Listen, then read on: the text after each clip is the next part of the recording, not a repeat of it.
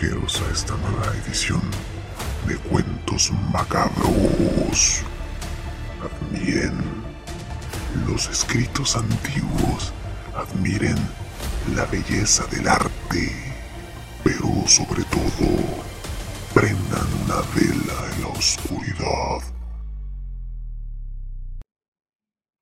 Escuchen, pues están a punto de presenciar los perros de Tindaluz del maestro Frank Belknap Long.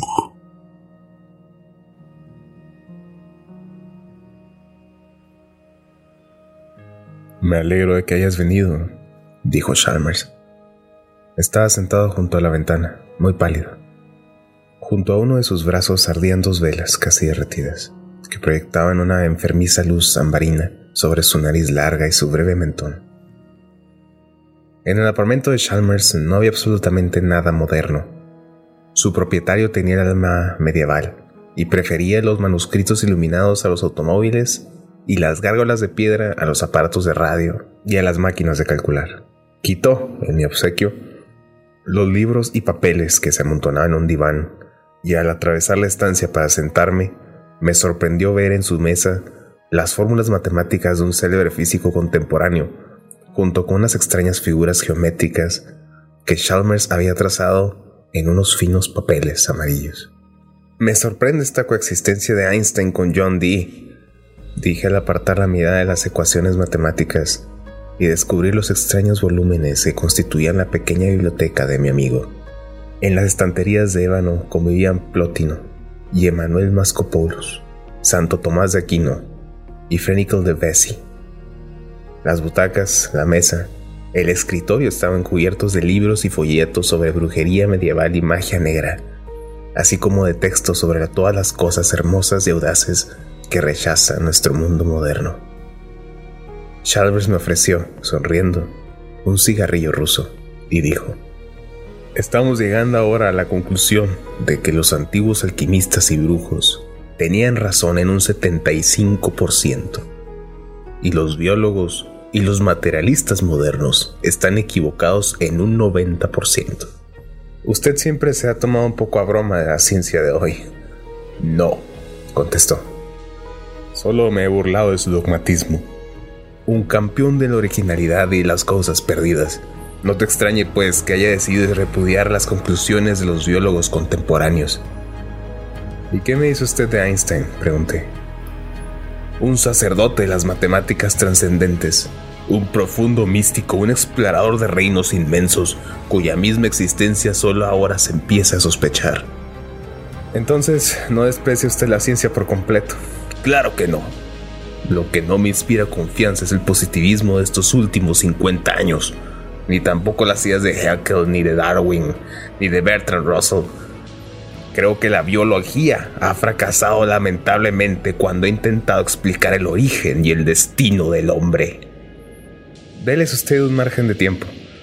Los ojos de Chalmers despidieron chispas.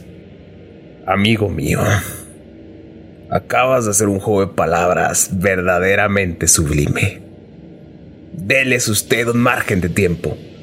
Yo se lo daría encantado. Pero precisamente cuando les hablas de tiempo, los modernos biólogos se echan a reír.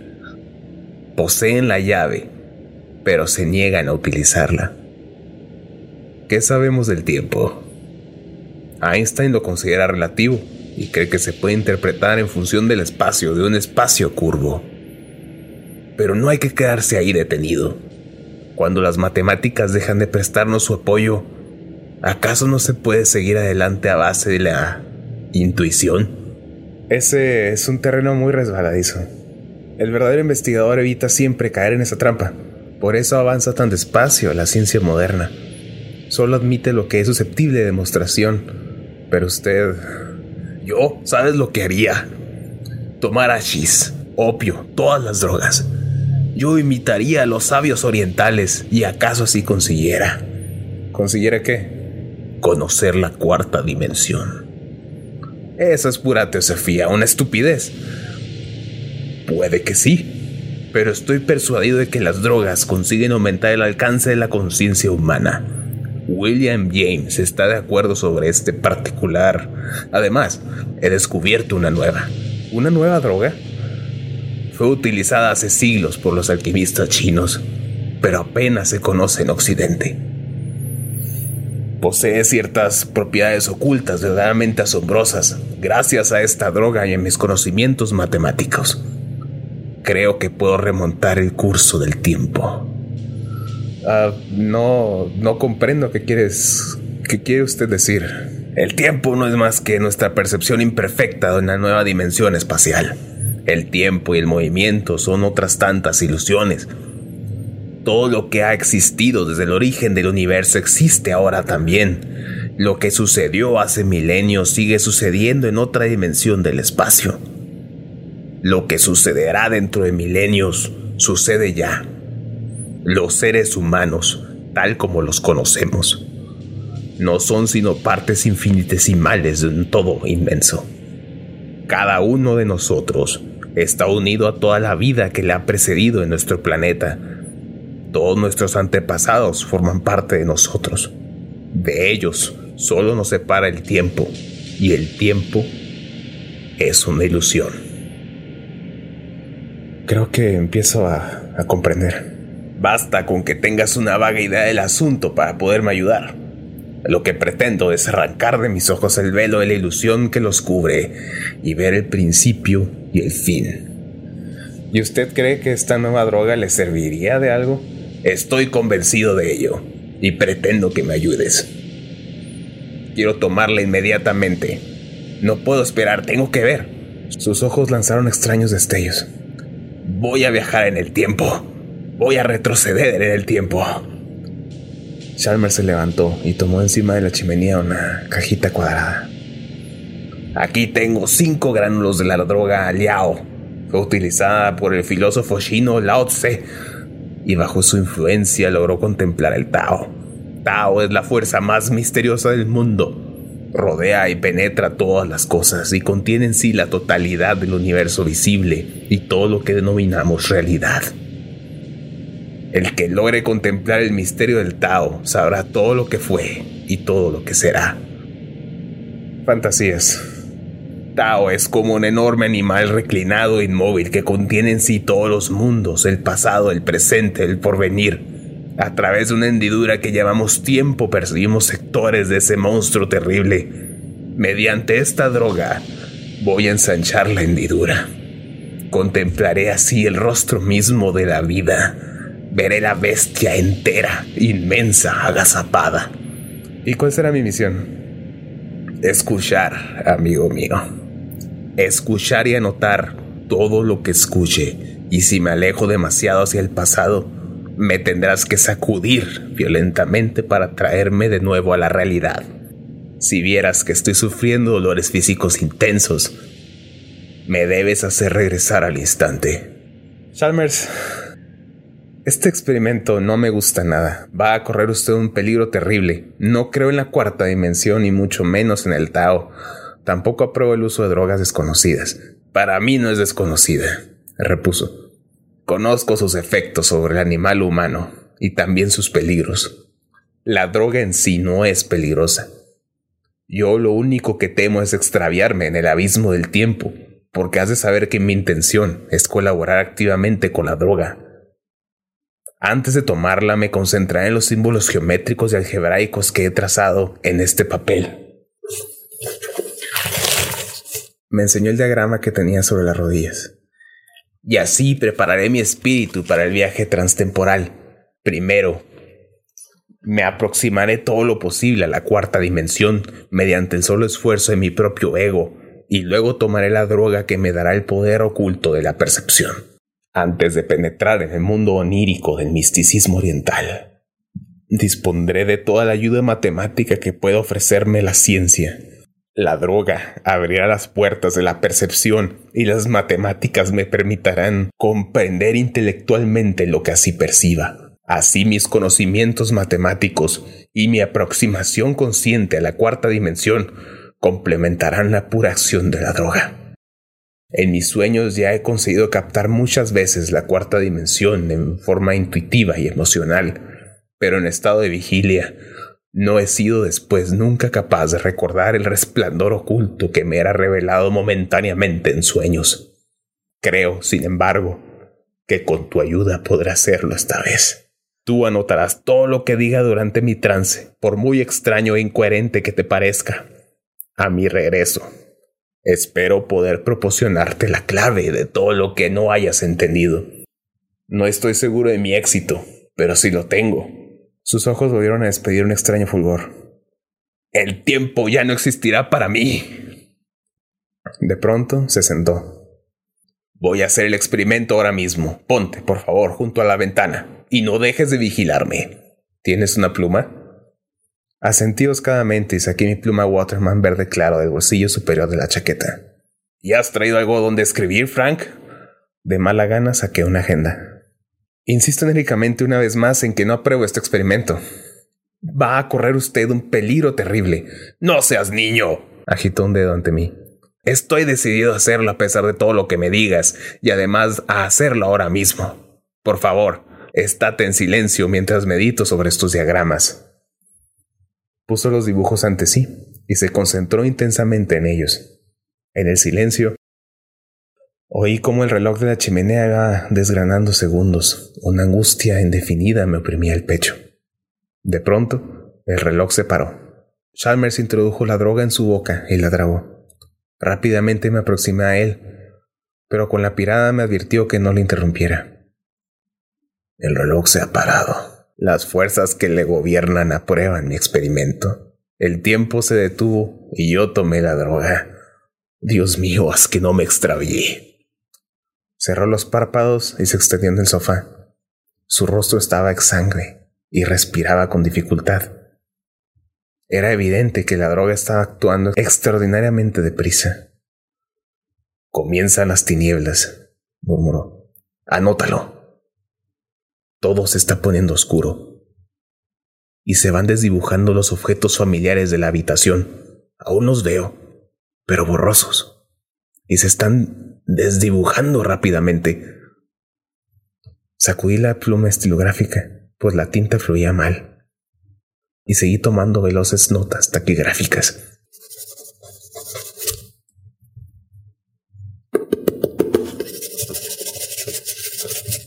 Abandono la habitación. Las paredes se disuelven como niebla. Ya no veo ninguno de los objetos, pero todavía te veo la cara. Supongo que estarás escribiendo. Creo que estoy a punto de dar el gran salto a través del espacio o acaso del tiempo. No lo sé, todo es confuso, incierto. Permanecí en silencio durante algún tiempo, con la barbilla apoyada en el pecho. De pronto se puso rígido y abrió los ojos. Dios mío, Dios mío, exclamó. Veo, veo. Se hallaba todo contraído, tenso, mirando fijamente la pared que había frente a él, pero yo sabía que su mirada le atravesaba y que los objetos de la habitación no existían para él. Chalmers, Chalmers, ¿le despierto? De ninguna manera, aulló. Veo todo. Ante mí veo los billones de vidas que me han precedido en este planeta Veo hombres de todas las épocas, de todas las razas, de todos los colores. Luchan, se matan, construyen, danzan, cantan. Se sientan en torno a la hoguera primitiva en desiertos grises e intentan elevarse en el aire a bordo de monoplanos. Cruzan los mares en toscas barcas de troncos y en enormes buques de vapor. Pintan bisontes y elefantes en las paredes de cuevas lúgubres y cubren lienzos enormes con formas y colores del futuro. Veo a los emigrantes procedentes del Atlantis y Lemuria. Veo a las razas ancestrales, a los enanos negros que invaden Asia y a los hombres del Neanderthal, de cabeza inclinada y piernas torcidas que se extienden por toda Europa. Veo a los aqueos colonizando las islas griegas y contemplo los rudimentos de la naciente cultura helénica. Estoy en Atenas y Pericles es joven. Me hallo en tierra italiana. Participo en el rapto de las Sabinas. Camino en las legiones imperiales. Tiemblo de respeto y de pavor cuando flamean los gigantescos estandartes y el suelo trepida bajo el paso de los Astati victoriosos. Paso en una litera de oro y marfil arrastrada por negros toros de Tebas, y ante mí se prosternan mil esclavos y mujeres cubiertas de flores exclaman Ave César. Yo le sonrío y saludo a la multitud. Soy, soy un esclavo una galera barberisca. Veo cómo piedra a piedra se va levantando una catedral. Contemplo durante meses, durante años, cómo van colocando en su sitio cada uno de los sillares. Estoy crucificado. Cabeza abajo en los perfumados jardines de Nerón y veo, y veo, veo con ironía y desprecio cómo funcionan las cámaras de tortura de la Inquisición. Es, es un espectáculo divertido. Ahora estoy penetrando los más sagrados santuarios. Entro en el templo de Venus. Me arrodillo en oración ante la Magna Mater y arrojo monedas al regazo de las prostitutas sagradas que, con el rostro velado, esperan los jardines de Babilonia. Penetro en un teatro inglés de la época isabelina y en medio de una multitud maloliente aplaudo al mercader de Venecia. Ahora soy sacerdote de Isis, y mis poderes mágicos asombran al mundo. A mis pies se arrodilla Simón Mago, implorando mi ayuda, y el faraón tiembla ante mi presencia. Ahora estoy en la India. Hablo con los maestros y huyo horrorizado. Sus revelaciones son como sale una herida sangrante. Todo esto lo percibo simultáneamente todo lo percibo a la vez y desde todos los ángulos posibles. Formo parte de las billones de vidas que me han precedido. Existo en todos seres humanos y todos los seres humanos existen en mí. En un instante, veo a la vez toda la historia del hombre, el pasado y el presente. Mediante un pequeño esfuerzo soy capaz de contemplar pasados cada vez más lejanos. Ahora me remonto hacia el mismo origen a través de curvas y ángulos extraños. A mi alrededor se multiplican los ángulos y las curvas. Hay grandes sectores del tiempo que los percibo a través de curvas. Es el tiempo es curvo y un tiempo angular. Los moradores del tiempo curvo no pueden penetrar en el tiempo angular. Esto es muy extraño. Voy a retroceder cada vez más. De la Tierra ya ha desaparecido el hombre. Veo reptiles gigantescos agazapados bajo enormes palmeras y nadando en pútridas aguas negras. Ya han desaparecido los reptiles. Ya no hay animales terrestres, pero veo perfectamente bajo las aguas formas sombrías que se mueven lentamente entre las algas. Las formas que veo son cada vez más simples. Ahora los únicos seres vivos son células. A mi alrededor hay cada vez más ángulos ángulos totalmente ajenos a la geometría humana. En la creación existen abismos en los que nunca ha penetrado el hombre. Seguí sin perderle de vista. Chalmers se había levantado y gesticulaba como pidiendo ayuda. Al poco volvió a hablar. Atravieso ángulos ajenos al espacio terrestre. Me aproximo al horror supremo. Chalmers, exclamé. ¿Quiere usted que intervenga? Se llevó la mano al rostro, como para no ver una visión indeciblemente espantosa, pero dijo trabajosamente, Todavía no, quiero, quiero seguir adelante, quiero, quiero ver lo que hay aún más allá. Tenía la frente cubierta de sudor frío y movía los hombros de modo espasmódico.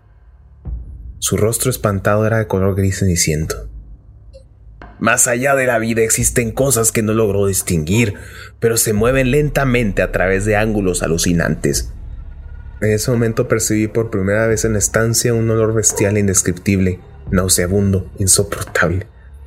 Me lancé a la ventana y la abrí de par en par. Cuando volví al lado de Chalmers vi su expresión. Estuve a punto de desmayarme. Me han olido. Lentamente se dan la vuelta hacia mí. Todo el cuerpo le temblaba horriblemente. Durante un momento agitó los brazos en el aire como buscando un asidero, y luego le cedieron las piernas. Cayó al suelo, donde permaneció boca abajo, sollozando, gimiendo. En silencio contemplé cómo se arrastraba por el suelo. En aquellos momentos mi amigo no era un ser humano. Enseñaba los dientes y en las comisuras de la boca se le formó una espuma blanquecina. Chalmers, Chalmers, basta ya, basta ya, Chalmers, ¿me escucha? Como en respuesta de mi llamada comenzó a emitir unos sonidos roncos y convulsivos, semejantes a ladridos, y a caminar en círculo a cuatro patas por el suelo.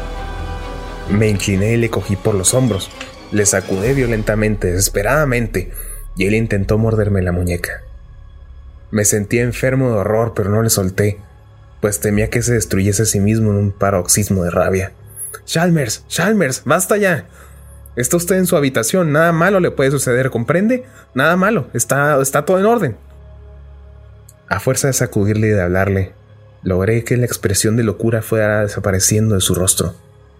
Tembloroso y convulsivo, quedó como un grotesco montón de carne en el centro de la alfombra china. Le ayudé a caminar hasta el sofá y a tomarse en él. Su rostro estaba contraído de dolor, y me di cuenta de que seguía luchando sordamente contra recuerdos espantosos.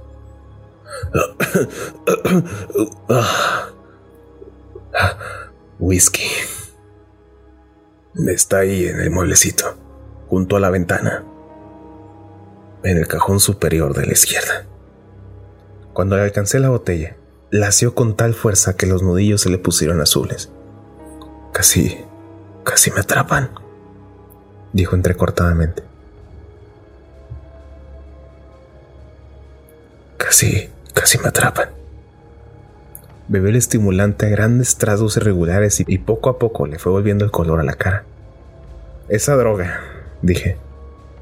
Esa droga es el diablo en persona. No era. No era la droga. Su mirada ya no era la de loco. Ahora daba impresión de un profundo desaliento. Me han olido a través del tiempo. Me he llegado demasiado lejos. ¿Cómo eran? Se inclinó hacia mí y me agarró el brazo hasta hacerme daño. Otra vez fue dominado por horribles temblores. No, no hay palabras para describirlos. Han sido vagamente simbolizados en el mito de la caída y en cierta forma obscena, que a veces aparece grabada en algunas tablillas arcaicas. Los griegos le dan un nombre que ocultaba la impureza esencial de esos seres. La manzana, el árbol, la serpiente son símbolos del misterio más atroz. Al cabo de unos momentos, su voz se convirtió en oído. Frank, Frank, Frank. En el comienzo se consumó un acto terrible, inmencionable, antes del tiempo, el acto y después del acto. Las consecuencias del acto se, se mueven a través de los ángulos en los oscuros recodos del tiempo. Tienen hambre y sed. Chalmers, intente razonar. Estamos en el tercer decenio del siglo XX. Tiene hambre ni sed. Los perros de Tíndalos tienen hambre y sed. Los perros, los perros de Tíndalos. Chalmers, ¿quiere usted que llame un médico? Ningún médico puede ayudarme. Son horrores del alma y sin embargo, ocultó la cara entre las manos. Son, son reales, Frank. Los vi durante un momento horrible. Durante un instante he llegado a estar al otro lado me encontré en una ribera lívida, más allá del tiempo y el espacio. Había una luz espantosa que no era luz, y un silencio hecho de aullidos, y allí los vi. En sus cuerpos flacos, fiamélicos, se concentra todo el mal del universo. En realidad no estoy seguro de que tuvieran cuerpo. Solo los vi un instante, pero los, he oído respirar. Durante un momento indescriptible sentí su aliento en mi cara. Se volvieron hacia mí y huí dando alaridos. En un solo instante huí a través de millones de siglos, pero me han olido. Los hombres despiertan en ellos un hambre cósmica. Hemos escapado momentáneamente de la hora impura que los rodea. Tienen sed de todo lo que hay impío de todo lo que hay limpio en nosotros, de todo lo que emergió inmaculado de aquel acto. En nosotros hay elementos que no participaron en el acto y ellos lo aborrecen. Pero no te imagines que son literal y prosaicamente malos en el plano donde habitan. No existe el bien y el mal como nosotros los concebimos. Son lo que en el principio quedó desprovisto de pureza para siempre jamás. Al cometer el acto, se convirtieron en cuerpos de muerte, en receptáculo de toda impureza. Pero no son malos en el sentido que nosotros damos a esta palabra, porque ellos en las esferas en las que se mueven no existe pensamiento ni moral, ni bueno ni malo. Allí solo existe lo puro y lo impuro. Lo impuro se expresa en ángulos, lo puro en curvas. El hombre, o mejor dicho, lo que hay en él de puro, procede de lo curvo. No te rías, estoy hablando en serio. Me levanté para irme. Mientras iba hacia la puerta dije, Chalmers, me da usted mucha pena. Pero no estoy dispuesto a oírle delirar. Le enviaré a mi médico. Es un hombre de edad muy comprensivo y no se ofenderá aunque usted le mande al diablo. Pero confío en que siga usted las indicaciones que le dé. Se pasa usted una semana descansando en buen sanatorio y verá qué bien le sienta. Mientras bajaba las escaleras le oí reír. Era una risa tan desprovista de alegría que me hizo llorar. Cuando Chalmers me telefonó a la mañana siguiente, mi primer impulso fue colgar inmediatamente el receptor. Me llamaba para pedirme algo tan insólito y tan anormalmente alterada estaba su voz que temí por mi propia cordura si seguía adelante con este asunto. Pero no pude dejar de percibir la sinceridad de su angustia, y cuando se le quebró la voz y comenzó a sollozar, decidí acceder a su petición. Ah, de acuerdo. Ahora mismo voy y le llevo la escayola. De camino hacia la casa de Chalmers me detuve en una droguería y adquirí 10 kilos de escayola. Al entrar en el cuarto de mi amigo, le vi agazapado junto a la ventana, contemplando la pared de enfrente con ojos enfebrecidos por el terror. Cuando me vio entrar, se puso en pie y me arrebató el paquete de la escayola con una avidez que me puso los pelos de punta. Había sacado todos los muebles de la estancia, la cual presentaba ahora un aspecto absolutamente desolado. No podemos salvarnos, exclamó. Pero tenemos que actuar rápidamente, Frank. Hay una escalera plegable en el vestíbulo. Tráela inmediatamente y ve a buscar también un cubo de agua. ¿Para qué? Se volvió vivamente hacia mí y vi un relámpago de ira en sus ojos. ¿Para qué va a ser imbécil? Para hacer la masa que nos salvará el cuerpo, el alma de una contaminación indecible. Para hacer la masa que salvará el mundo de un peligro, Frank. Tenemos que cerrarle las puertas. ¿A quiénes? ¿A quiénes? A los perros de Tíndalos. Solo pueden llegar hasta nosotros a través de los ángulos. Eliminemos todos los ángulos de la habitación. Voy a poner escayola en todos los ángulos, en todos los rincones, en todas las hendiduras. La habitación quedará como el interior de una esfera. Habría sido inútil discutir con él. Le llevé la escalera. Chalmers mezcló la escayola con el agua y estuvimos trabajando durante unas tres horas. Tapamos las cuatro esquinas de la pared y también las intersecciones de esta con el suelo y el techo. Por último, redondeamos los duros ángulos de la ventana. Ahora, ahora me quedaré en esta habitación hasta que se vayan, dijo Chalmers cuando tuvimos dado fin a la tarea. Al darse cuenta de que el olor que sigue les obliga a atravesar curvas, se volverán, se volverán hambrientos, frustrados, insatisfechos, al plano de impureza donde proceden, anterior al tiempo y más allá del espacio. Sí, así será. Sonrió afablemente y encendió un cigarrillo. Te agradezco mucho que hayas venido. Sigue usted sin querer ver a un médico, ¿cierto? Quizá mañana. Ahora tengo que vigilar y esperar. ¿Esperar qué? Tú crees que estoy loco. Me doy cuenta perfectamente. Eres inteligente, pero también eres muy prosaico y no puedes concebir la existencia de ninguna entidad independiente de toda energía y materia. Pero, mi querido amigo, ¿Se te ha ocurrido pensar alguna vez que la energía y la materia son las barreras que el tiempo y el espacio imponen a nuestra percepción? Sabiendo, como yo sé, que el tiempo y el espacio son lo mismo, y que son engañosos porque ambos no son sino manifestaciones imperfectas de una realidad superior, no tiene sentido buscar en el mundo visible ninguna explicación del misterio y del terror del ser. Me levanté y me fui hacia la puerta. Perdona, no he querido ofenderte. Tienes una gran inteligencia. Pero yo tengo una inteligencia sobrehumana. Es natural que yo sea consciente de tus limitaciones. Telefonéme si me necesita.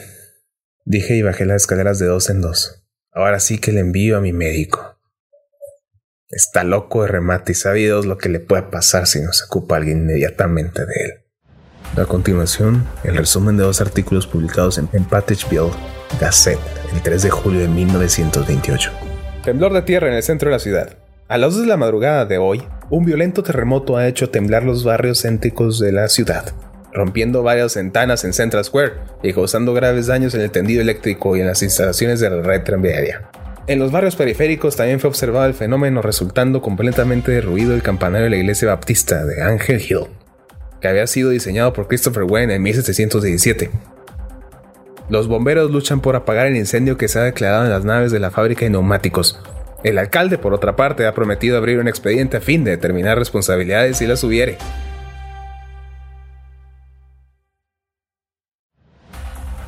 Escritor ocultista designado por visitante desconocido.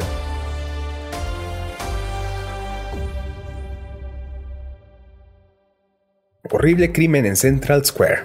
Un misterio impenetrable envuelve la muerte de Halpin Chalmers, a las 9 horas del día de hoy fue hallado el cuerpo sin vida de Halpin Chalmers, escritor y periodista, en una habitación vacía situada encima de la joyería Sweet Street y Isaacs, en el número 24 de Central Square. La investigación judicial puso de manifiesto que dicha habitación había sido alquilada, amueblada al señor Chalmers el día primero de mayo último y que el propio inquilino se había deshecho de los muebles hace 15 días. El señor Chalmers era autor de varios libros sobre temas de ocultismo, Pertenecía a la Asociación Bibliográfica y anteriormente había sido residido en Brooklyn, Nueva York. A las 7 de la mañana, el señor L. E. Hancock, inquilino del apartamento situado frente al de Chalmers en el edificio de Switchwick and Isaacs, sintió un olor especial al abrir la puerta para dejar entrar a su gato y recoger la edición matinal de Patchfield Gazette. El olor, según afirma, era extremadamente acre y nauseabundo, y tan intenso que las proximidades de la puerta de Chalmers que tuvo que taparse la nariz. Estaba a punto de regresar a su propio apartamento cuando se le ocurrió que acaso Chalmers se había olvidado de apagar el gas de su cocina. Considerablemente alarmado por esta posibilidad, decidió investigar lo sucedido. Y como quiera que nadie contestase sus repetidos llamadas a las puertas de Chalmers, avisó al encargado del edificio. Este último abrió la puerta mediante una llave maestra y ambos penetraron en la habitación de Chalmers. La estancia estaba totalmente desprovista de mobiliario y Hancock asegura que al ver lo que había en el suelo se sintió enfermo, teniendo que permanecer el encargado y él asomados un rato a la ventana sin mirar atrás. Chalmers fue encontrado boca arriba en el centro de la habitación. Estaba completamente desnudo y tenía el pecho y los brazos cubiertos de una especie de gelatina azulada. La cabeza, totalmente separada del tronco, reposaba sobre el pecho, y sus facciones aparecían horriblemente retorcidas y mutiladas. No había rastros de sangre. La habitación presentaba un aspecto insólito. Todas las aristas habían sido cubiertas de escayola, que en algunos sectores se había agrietado y en otros desprendido. Los fragmentos de escayola caídos habían sido agrupados en torno al cadáver, formando un triángulo perfecto. Junto al cuerpo se hallaron varias hojas de papel amarillo, casi enteramente consumidas por el fuego. En ellas había dibujado varios símbolos fantásticos y extrañas figuras geométricas y podían leerse diversas frases escritas apresuradamente a mano. Dichas frases, sin embargo, son tan absurdas que no proporcionan la menor pista sobre el posible autor del crimen. He aquí algunas de tales frases. Vigilo y espero. Estoy sentado junto a la ventana y vigilo las paredes y el techo. No creo que lleguen hasta aquí. Pero debo tener cuidado con los dobles, porque acaso puedan ayudarles a pasar. También los ayudarán los sátiros, y estos pueden avanzar a través de los círculos purpúreos. Los griegos sabían cómo impedirlo. Es lamentable que hayamos olvidado tantas cosas.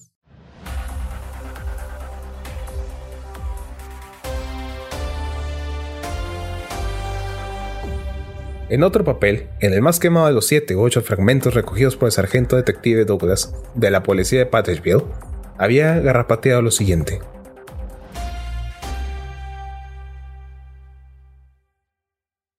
La escayola se cae. La ha agrietado una vibración terrible, un terremoto aparece. No podía preverlo. Se va yendo la luz de la habitación.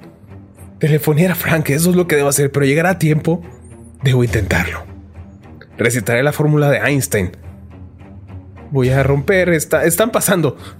Están pasando. Consiguen atravesar, sale humo de las esquinas de la pared. Sus lenguas, sus lenguas son inmensas. A juicio del sargento detective Douglas, Chalmers ha muerto envenenado por algún desconocido producto químico.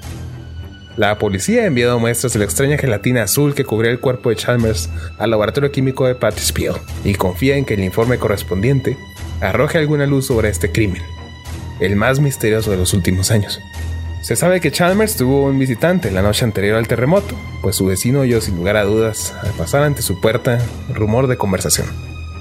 El principal sospechoso es, pues, este desconocido visitante, cuya identidad la policía se esfuerza afanosamente por averiguar. Informe del Dr. James Morton, químico y bacteriólogo. Señor juez de instrucción, la sustancia semilíquida que usted me remitió para su estudio es la más extraña que he analizado en mi vida. Presenta ciertas analogías con el protoplasmas, pero en ella no se encuentran ni aún indicios de enzimas. Las enzimas son catalizadores de las reacciones químicas que se producen en el seno de la célula viva.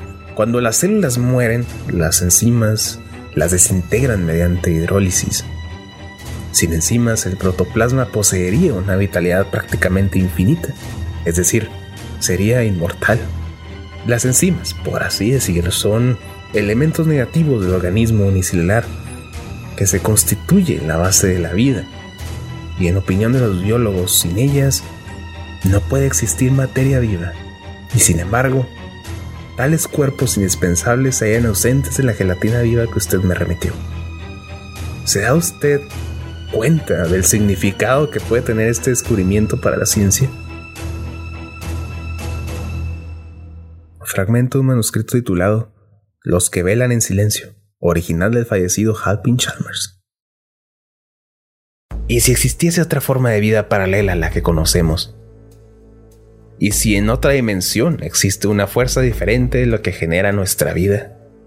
Y si esta fuerza emite una energía que, procedente de su dimensión desconocida, consigue alcanzar nuestro espacio y tiempo y crea en él una forma, una nueva forma de vida celular.